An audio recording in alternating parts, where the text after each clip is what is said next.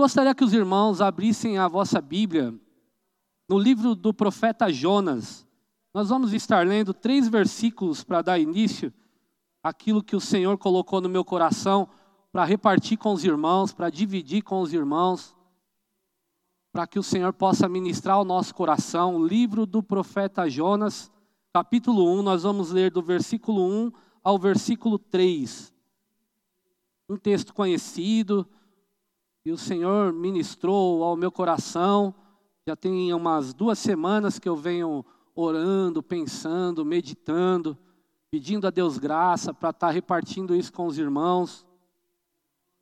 Glória a Deus, vou estar lendo. Você abre aí a sua Bíblia, abre o seu iPad, o seu celular. Você que está em casa, acompanhe com a gente a leitura. É muito bom tê-lo conosco também. Você é muito importante para Cristo, para a nossa comunidade. A palavra do Senhor veio a Jonas, filho de Amitai, dizendo: Levante-se, vá à grande cidade de Nínive e pregue contra ela, porque a sua maldade subiu até a minha presença. Jonas se levantou, mas para fugir da presença do Senhor. Jonas se levantou, mas para fugir da presença do Senhor para Tarsis. Desceu a Jope e encontrou um navio que ia para Tarsis. Pagou a passagem e embarcou no navio para ir para ir com eles para Tarsis, para longe da presença do Senhor.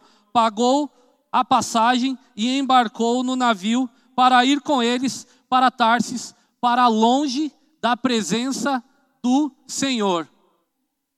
Para longe da presença do Senhor. Feche seus olhos. Eu quero orar antes da gente iniciar.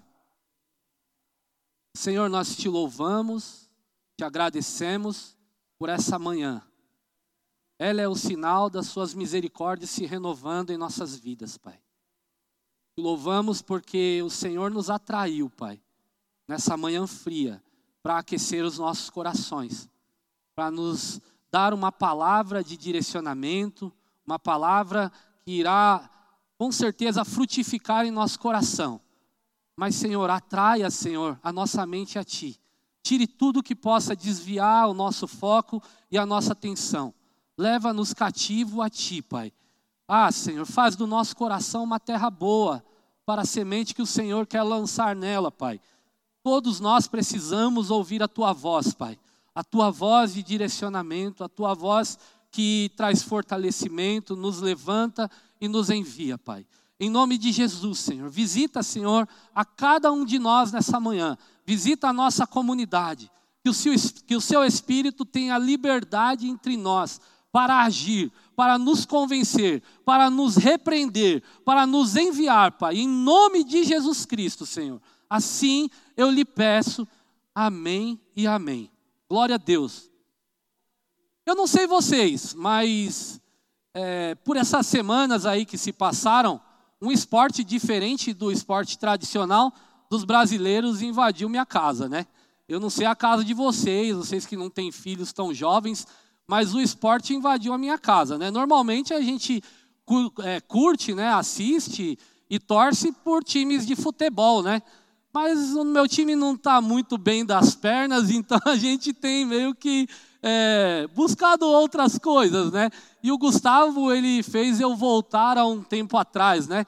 O tempo que eu gostava de, de assistir basquetebol, né? Não sei se vocês acompanharam, mas encerrou essa semana a final, a grande final dos playoffs, né, da NBA. E nós torcemos primeiro pelo Lakers, né? Depois nós torcemos pelo Miami Heat. E por fim o Denver ganhou e nós não torcemos pelo mais forte, pelo que ganhou eu acho que é uma característica do nosso cristianismo torcer pelo nosso time mais fraco, o time de futebol, que também está fraco demais, e torcer pelo menor também, lá na, na, na NBA, né, no basquetebol, né?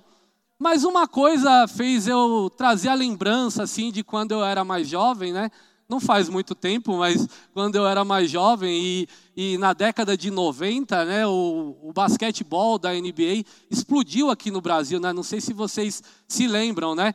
Mas eu acompanhava muito e torcia muito por um time chamado Chicago Bulls, e lá tinha um dos melhores jogadores e considerado aí por muitos o maior jogador de todos os tempos, o Michael Jordan, né? O Michael Jordan iniciou sua carreira na década de 80.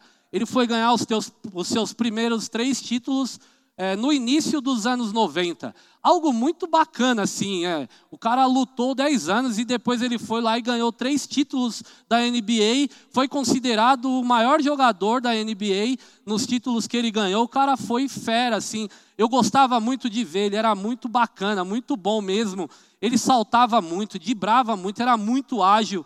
Assim, era diferenciado realmente. Mas no final, do, na metade, do começo para a metade de 93, aconteceu uma coisa na vida dele que fez ele mudar os planos dele. O pai dele veio a falecer e o pai dele tinha um sonho de vê-lo jogar beisebol.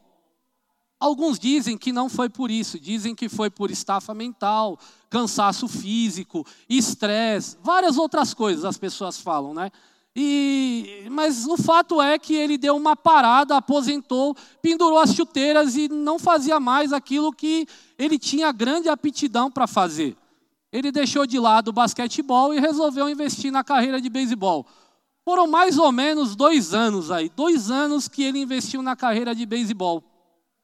Dois anos que, olhando para a carreira dele no basquetebol, foram dois anos frustrantes na vida dele. Ele não era considerado nem mesmo um jogador mediano. Ele só estava, na verdade, jogando pelo nome que ele tinha pela mídia. Se você fosse considerar aquilo que um jogador de beisebol precisava para ser um jogador de beisebol. Foi uma marca negativa na história dele, mas que traz grandes lições, porque depois desse período, no comecinho de 95, ele resolve reingressar na carreira de basquetebol.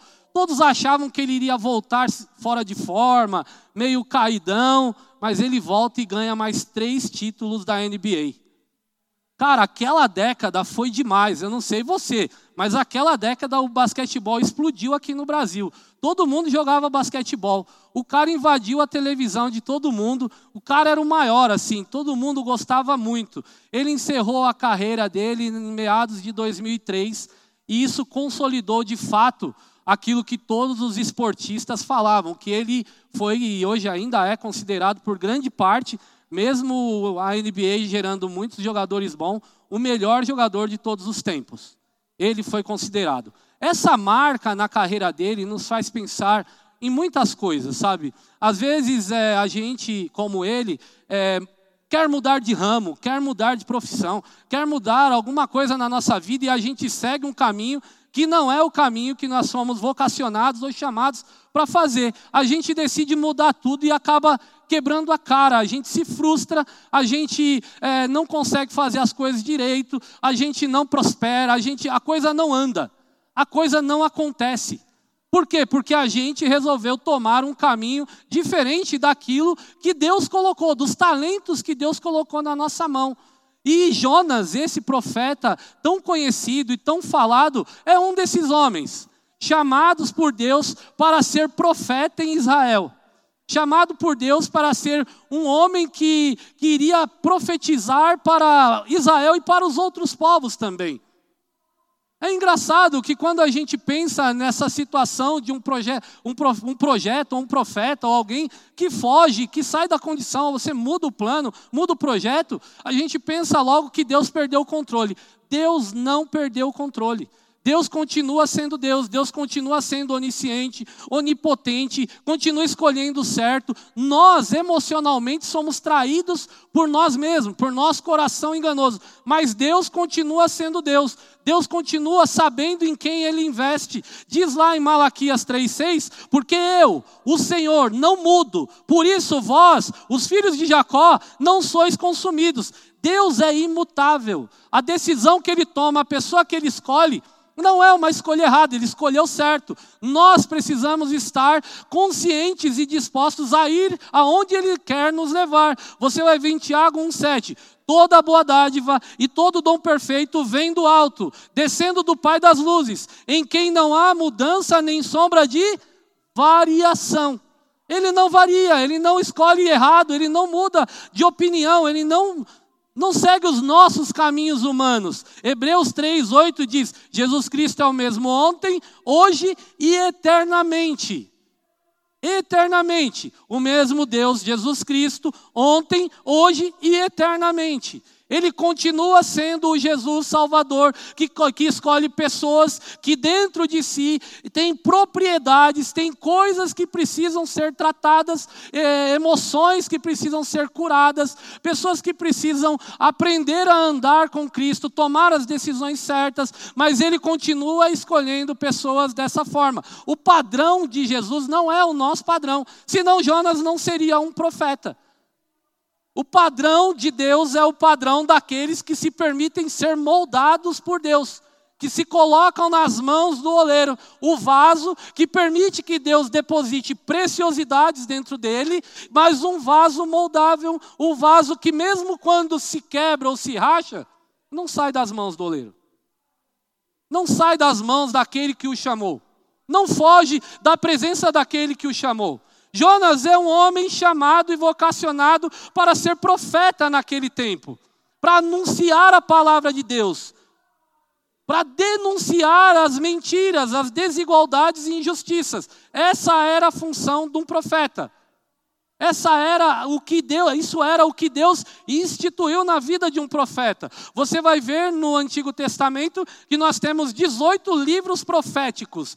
Deus gostava de levantar profetas. Você vai ver que nós temos dezenas de profetas que não têm o nome escrito em um livro, mas Deus gostava de levantar homens para profetizar para pregar, para ensinar, para repreender, para dar direcionamento ao seu povo.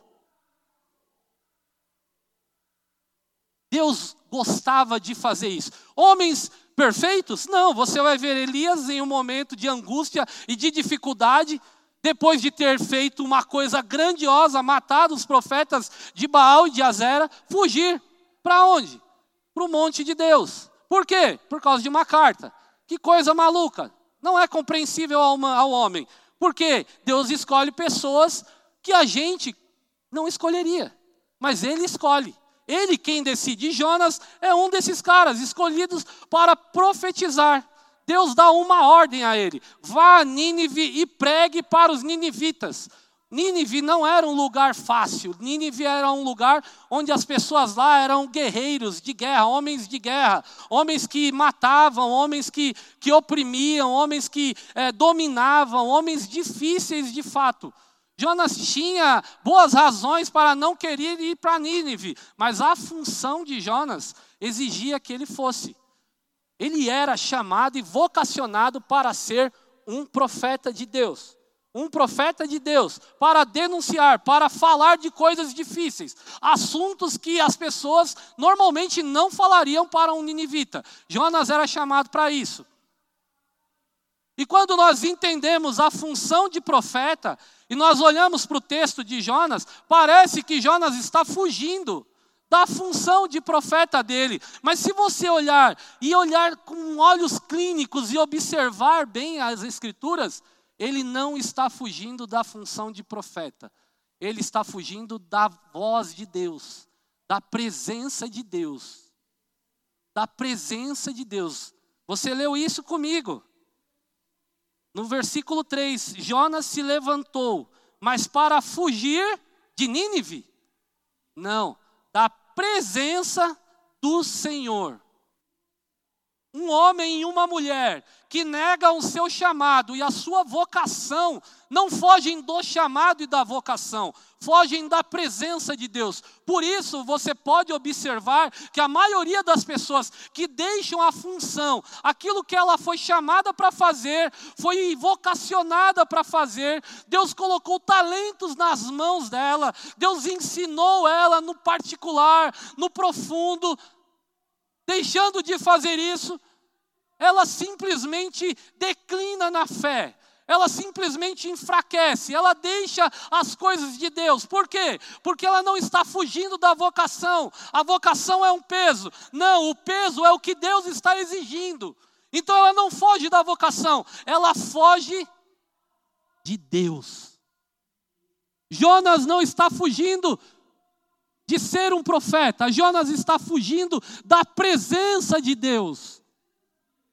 Da presença de Deus. E aí a pessoa vai tentar tudo na vida, mas vai se frustrar. A pessoa vai tentar fazer outra coisa, mas vai se frustrar. E eu não estou dizendo que você não pode ser, um, por exemplo, um líder de confraria e liderar um outro ministério. O que eu estou dizendo é que se você abrir mão daquilo que Deus te chamou para fazer, você vai se frustrar, porque você está fugindo da presença de Deus. Você não está fugindo da função. A função, sim, ela requer tempo, ela desgasta a gente. É fato, mas Deus ele renova as nossas forças quando estamos posicionados na função certa, naquilo que ele nos chamou, porque há prazer naquilo que a gente faz. Deus coloca no nosso coração prazer que nós mesmos não compreendemos. Nós questionamos muitas coisas, mas nós continuamos fazendo e Ele vai nos revigorando e a gente continua fazendo. Mas se a gente decide, como Jonas, ir para Tarsis, pegar um navio para Tarsis, nós fugimos da presença de Deus. Fugimos da vontade de Deus. E quão terrível é um homem distante de Deus. Eu acho que essa é a pior decisão que alguém pode tomar na sua vida. Quão terrível é alguém que decide ignorar a sua vocação, o seu chamado para ir fazer outras coisas no mundo ou para ir fazer aquilo que Deus não mandou ela fazer. Quão terrível é, o preço é muito alto, irmãos e irmãs. O preço é muito alto. Aqui eu quero entrar no segundo ponto. Jonas ele decide deixar de fazer aquilo que Deus mandou, foge da presença de Deus para dentro de um barco. Esse barco vai ao mar.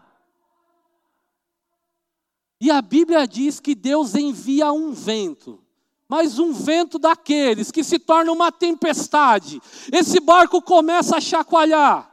Um homem que nega a vocação, que deixa a vontade de Deus de lado, que decide fazer as coisas que ele quer, ele paga um alto preço. E não apenas ele, mas aqueles que estão em sua volta pagam também. Por isso que às vezes nós tentamos encontrar o porquê das coisas e não achamos. Sabe por quê? Porque nós deixamos de olhar para dentro de nós mesmos. Nós deixamos de pensar que é resultado essa situação das nossas decisões. E bendito os ventos que Deus mandam, porque os ventos que vêm, eles não nos tiram do caminho. Os ventos, quando vêm de Deus, ele proporciona é, intimidade com Deus, ele nos faz olhar para dentro, deixar de olhar para as coisas de fora, deixar de olhar para a vida do outro. Eu quero ver um crente, quando ele está em provação, continuar falando da vida do outro ou do ministério do outro por quê? Porque quando bate o vento, você olha para dentro, você começa a se segurar. Terrível na vida de Jonas é que o vento batia e Jonas estava onde? Ele desceu por porão e dormia. Dormia um sono da indolência. Mas enquanto Jonas não acordava, Deus continuava mandando vento. E quem se prejudicava? Quem estava em torno de Jonas, em volta de Jonas, quem estava no barco de Jonas. O que eu quero dizer para você é que o vento vai continuar até você se posicionar, até você despertar, até você permitir que Deus te desperte. Você deixou de fazer aquilo que Deus um dia te mandou fazer. Você precisa olhar para dentro e voltar a fazer aquilo que você foi chamado e vocacionado. É cuidar de pessoas? Volte a cuidar de pessoas. O mundo não vai te oferecer aquilo que Deus tem para você. Aqueles que estão em sua volta vão sofrer com você. A sua família vai sofrer com você. Um esposo chamado por Deus que deixa de fazer a vontade de Deus, com certeza o impacto vai vir dentro do seu lar. O impacto vai vir no seu trabalho, a sua vida profissional. Eu quero ver o homem de Deus, chamado por Deus para ser honesto, começar a praticar coisas erradas e não receber um preço alto por isso, não pagar um preço alto por isso. É muito difícil. Era esse o Jonas deitado e dormindo no fundo do barco, e o barco balançando, e as pessoas tentando descobrir quem era. Mas sabe o que é mais lindo nessa história? Quando Deus manda ventos? é que Jonas começa a despertar. Jonas começa a acordar. Os homens vão até Jonas e perguntam quem Jonas é. Quem é você, Jonas? Olha lá no, no versículo 9. Jonas respondeu: Eu sou hebreu e temo o Senhor, o Deus do céu que fez o mar e a terra. A identidade de um homem de Deus não se perde, continua nele. Ele pode estar em desobediência na caminhada. Ele pode estar fazendo muita coisa errada, mas ele sabe quem ele é, de qual povo ele é, chamado para o que ele foi chamado. Ele não se diz profeta, mas ele já fala: Eu sou hebreu, eu sou do povo escolhido, eu sou separado por Deus, eu sei quem eu sou e eu sirvo a um Deus soberano. Ele mostra o conhecimento que ele tem de Deus. Você já conversou com alguém que está fora do caminho? Ele sabe quem ele é, ele conhece quem ele é, ele sabe o Deus que ele serve, mas ele ainda está despertando. O vento vai provocando esse despertamento, o vento vai acendendo no coração dele as lembranças daquilo que ele é, o que ele foi chamado para ser e o que ele não está fazendo. É muito engraçado você olhar para esse fato, mas é um fato real. Você já deve ter vivido isso. Eu já vivi isso no meu tempo é, de faculdade. Teve um tempo que eu comecei faculdade e deu uma travada no ministério. E nessa hora eu comecei a enfraquecer na fé. As pessoas perguntavam: quem é você? Eu sou hebreu. Eu sou cristão, servo de Deus. O Deus vivo, aquele que pode todas as coisas. Mas eu mesmo estava frio, frio ia na igreja aos domingos, mas não participava. Eu era um consumista da fé dos outros. E eu precisei mudar isso, despertar disso, acordar disso. Você precisa entender isso. Você não está aqui para ocupar uma cadeira. Você foi chamado por Deus, vocacionado por Deus. E o vento está batendo para que você desperte. Para que você manifeste essa fé aos outros. É o que Jonas fez. Ele manifestou a fé àqueles que perguntaram quem ele era. Ele manifestou quem ele era. Ele não se omitiu a isso, a, esse, a essa questão. Ele falou: Eu sou hebreu, servo do Deus vivo. Agora não é mais para ele, ele é para os outros também. É isso que Deus quer de nós. Por isso os ventos vêm, porque a nossa fé precisa estar explícita. A nossa fé precisa ser praticada também precisa ser falada.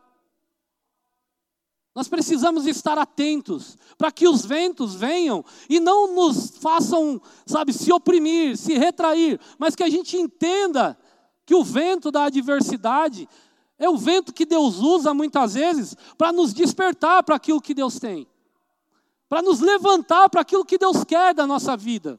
Ele não nos quer indo por um caminho diferente, ele nos quer lá em Nínive.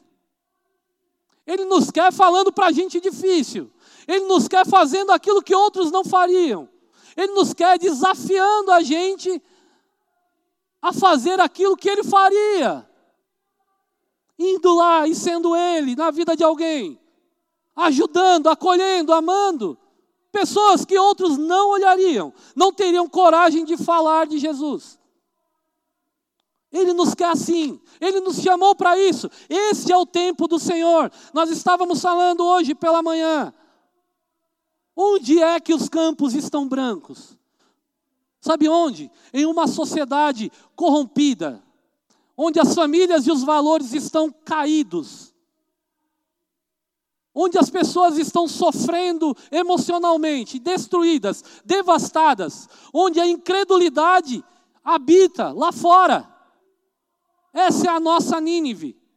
Deus não nos quer vagueando por aí, dentro de um barco. Deus nos quer onde Ele nos chamou para estar. Se você olhar no final do capítulo 2, do, no final do capítulo 1, os homens jogam Jonas para fora do barco, mesmo resistentes e temendo a Deus já. E Jonas cai no mar e é engolido por um peixe. E o capítulo 2 é um capítulo sensacional. Eu acredito que o capítulo 2, se estivesse no livro de Salmos, seria estaria na prateleira dos melhores salmos da Bíblia. O capítulo 2 de Jonas mostra é, como Jonas tem um encontro profundo com Deus. O capítulo 2 mostra como Jonas é restaurado por Deus no ventre de um peixe. Eu quero ler uns trechos com você. Então Jonas, no ventre do peixe, orou ao Senhor, seu Deus, e disse: Na minha angústia clamei ao Senhor e ele me respondeu. Do ventre do abismo gritei, e tu ouvistes a minha voz. Ele precisou passar por isso, pelo vento, pelo peixe, para que ele se voltasse a quem? Ao Deus da vida dele, ao Deus que o chamou ao Deus que criou todas as coisas. Jonas começa a aprofundar dentro do peixe, não dentro de si mesmo. Jonas começa a se lembrar de quem o chamou, de quem o vocacionou. O capítulo 2 está mais falando sobre Jonas dentro de si do que dentro de um peixe, se você observar. Dentro de si mesmo, ele começa a clamar a Deus, a falar com Deus, das entranhas de si, ele começa a olhar para o céu, ele começa a vislumbrar o Deus da vida dele, ao Deus a quem ama, a quem ele ama, o Deus a quem ele serve. Ele clama a Deus, ele volta-se ao Deus da vida dele. Coisa mais linda. Pois me lançasses nas profundezas do coração dos mares, e a corrente das águas me cercou, todas as tuas ondas e as tuas vagas, e as tuas vagas passaram sobre mim. Isso é lindo. Isso é lindo, não eram as profundezas dos mares, ele estava dentro de um peixe, eram as profundezas do mar revolto, que estava dentro de si mesmo, dentro do seu coração, por sua desobediência, porque ele havia escolhido o caminho errado, agora Jonas estava fazendo um caminho de volta para Deus, olhando para si mesmo, para dentro do seu coração, ele havia escolhido um caminho que havia provocado nele grandes tempestades, coisas profundas, coisas que mexeu com o interior dele. Ele estava em um caminho que não era o caminho de Deus para a vida dele. As águas me cercaram até a alma, o abismo me rodeou, e as águas se enrolaram na minha cabeça, desci até os, até os fundamentos dos montes. Olha só, desci até a terra, cujos ferrolhos se fecharam atrás de mim para sempre. Tu, porém, fizeste a minha vida subir da sepultura. Aleluia! O Senhor, meu Deus, Jonas já não era mais o mesmo Jonas que entrou no barco, porque ele reconhecia que ele havia causado aquilo a si mesmo, mas o Deus que ele servia tinha total condição de mudar a história, de reverter a história que estava acontecendo com ele, aquilo que estava se passando. Jonas não sabia nem onde o peixe estava, mas ele sabia onde ele estava dentro de si. E ele sabia que Deus, o Deus dele, tinha poder para tirá-lo, arrancá-lo da sepultura, porque um homem distante de Deus é um homem morto. Um homem sem a cruz é um homem sem o poder da ressurreição da cruz. O homem sem Cristo é um morto vagueando pelo mundo, fazendo aquilo que homens e mulheres mortas fazem o tempo todo, tudo aquilo que o inimigo quer. Jonas, ele sabia que ele era um homem morto e que Deus estava ressuscitando ele. Veja o capítulo, o versículo 7. Quando dentro de mim desfalecia a minha alma, eu me lembrei do Senhor e subiu a ti a minha oração no teu santo templo. Aleluia! Não era mais uma oração morta, de um profeta desobediente morto, agora era de um homem vivo, com a certeza de que a oração daquele homem não, não ficava no teto do quarto, mas subia como cheiro suave às narinas do Deus Criador, do Deus Provedor e do Deus que ressuscita os mortos. Aleluia! O que eu quero te dizer é que não depende de, das condições e das situações, se você orar sinceramente a Deus, no caminho que você está trilhando, Deus irá te ouvir. Não importa o mar que está sobre a sua vida, não importa o peixe que te engoliu, não importa as situações dentro do seu lar, o que eu quero te dizer é que eu tenho essa certeza: o Deus que eu sirvo pode mudar a sua história. Ele está aqui hoje para mudar a sua história. Aleluia! Aleluia! Ele está aqui hoje para ouvir o seu clamor, para ouvir a sua petição. Aleluia! Ele ouviu a de Jonas. Jonas precisou ir para dentro dele, para que a voz dele ecoasse no céu. Aleluia! Às vezes nós oramos, nós pedimos superficialmente, porque de, de fato nós queremos nos livrar da carga, mas não queremos que ele nos ajude, que ele lance as cargas dele sobre nós. Aleluia! Jonas havia compreendido que ele precisava se render à vontade de Deus, que ele precisava ter mais de Deus na vida dele, ele precisava estar mais próximo da presença do Deus Criador daquele Deus que o chamou. Ele precisava de provar de coisas mais excelentes. A obediência vem através da decisão e da experiência. A confiança em Deus vem através da experiência. Você está sendo chamado nesse tempo para viver coisas excelentes. Deus quer te enviar e você precisa decidir ir aonde Ele quer te enviar. Aleluia santos ventos de Deus, santos ventos de Deus que nos trazem para o caminho do Senhor. Santos ventos, santas tribulações, diz Spurgeon que aqueles que mergulham no mar das, das, das profundezas, das angústias, das provações, sobem com grandes pérolas divinas dadas por Deus nesses lugares. Nós lutamos contra isso. O evangelho superficial que é pregado hoje nos faz nos eximir disso, mas Deus ele manda os ventos não apenas para nos nos atribular, mas para nos levar para o caminho que devemos trilhar. Aleluia. Aleluia. Aleluia. Na minha angústia clamei ao Senhor. Reconheça ao Senhor Aleluia! Aleluia! Jonas se lembra do Deus Criador, do Deus da vida dele. Lamentações de Jeremias 3, 21 ao 29. Quero trazer à memória o que me pode dar esperanças. As misericórdias do Senhor são a causa de não sermos consumidos, porque as suas misericórdias não têm fim. Olha lá no final: assente-se solitário e fique em silêncio, porquanto esse jugo Deus pôs sobre ele, ponha a boca no pó, talvez ainda haja esperança. Foi isso que Jonas fez, pôs a boca no pó, reconheceu Deus e houve esperança na vida de Jonas. O último ponto que eu observo nesse capítulo 2, e eu já estou encerrando. Aleluia. Olha lá no versículo 10. Não, no versículo 9, perdão. Mas com a voz do agradecimento eu te oferecerei sacrifício.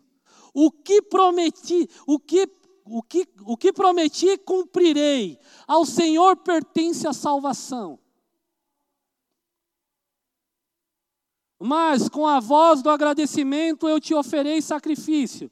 O que prometi cumprirei. Ao Senhor pertence a salvação.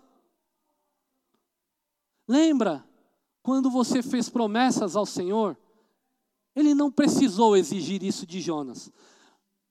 Mas Jonas chegou numa profundidade de ressurreição própria, de restauração de vida, que ele começou ele mesmo lembrar daquilo que ele prometeu a Deus, aquilo que ele disse fazer, o ministério dele de profeta, aquilo que ele entregou a Deus. A minha vida é sua, Jesus.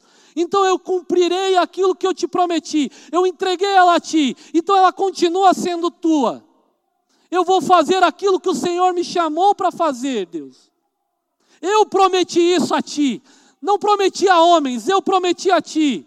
E eu tenho palavra, eu vou cumprir. É difícil encontrar homens de palavra hoje, mas Jonas, depois dessa profundidade de dentro de si mesmo, se tornar a este homem, eu prometi, eu vou cumprir. Eu prometi, Senhor, eu vou cumprir. Talvez você aí está se lembrando agora de promessas feitas ao Senhor um dia promessas de ministério, de coisas que você iria entregar a Deus. A sua vida, a sua família, o seu trabalho, a sua empresa, o que você prometeu a Deus.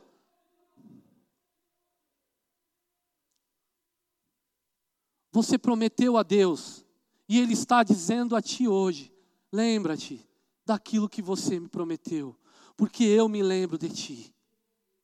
Todos os tempos, todas as angústias que você tem passado, eu me lembro de ti. Não há lugar que você vá que eu não esteja contigo. Eu prometi isso. A palavra do Senhor promete isso. Eis que estarei com vós até a fundação dos séculos. A obra que ele começou, ele vai aperfeiçoar até que ele venha. Aleluia! Eu quero que você se coloque em pés. Em nome de Jesus, por favor. Aleluia. Benditos ventos do Senhor, que nos tira da desobediência e nos leva ao caminho da vocação, que nos leva ao caminho que um dia trilhamos, que nos leva ao caminho da salvação. Jesus disse isso. Eu sou o caminho, eu sou a verdade e eu sou a vida. Fora de Cristo não há vida, fora de Cristo não há caminho, fora de Cristo não há verdade. O poder da ressurreição está aqui hoje. E Deus quer ressuscitar profetas, Deus quer ressuscitar ministérios, Deus quer ressuscitar famílias, Deus quer ressuscitar empresas, Deus quer ressuscitar sua vida, aleluia. Mas você precisa olhar para o céu nessa manhã, você precisa se lembrar das suas promessas, que tudo isso que eu falei, um dia você prometeu a Ele, para que Ele possa continuar trabalhando, para que você possa alcançar Nínive, mas eu vou ser perfeito? Não, Jonas continuava sendo um homem imperfeito. Lá no capítulo 4, depois você lê o livro todo. Jonas continua sendo um homem é, cheio de problemas interiores, mas ele continua sendo um servo de Deus, um profeta de Deus, chamado por Deus, sendo aperfeiçoado por Deus, e Deus quer isso de você. Aleluia! Coloque a mão no seu coração, feche os seus olhos.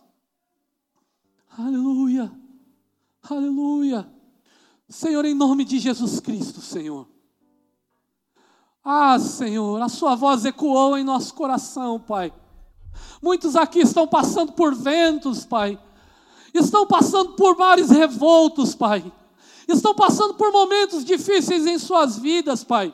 No ministério, no trabalho, na família, Senhor mas o Senhor é o Deus que ressuscita, o Senhor é o Deus que arranca do ventre do peixe, o Senhor é o Deus que arranca do nosso ser interior, do nosso ventre interior, Pai. O Senhor é o Deus que levanta o que está caído, Pai. O Senhor é o Deus que fortalece o que está fraco, Pai. Vá de encontro ao meu irmão e à minha irmã, Pai. Vá de encontro ao ministério deles, Pai. Estenda as tuas mãos, Pai. Vá de encontro às famílias, Senhor que estão sofrendo por decisões nossas, Pai. Vá de encontro, Senhor, àqueles que estão em nossa volta. Vá de encontro, Senhor, às nossas vidas, Pai, nessa manhã, Senhor, e aquece o nosso coração diante de Ti, Pai, em nome de Jesus Cristo, Senhor. Em nome de Jesus Cristo, Senhor.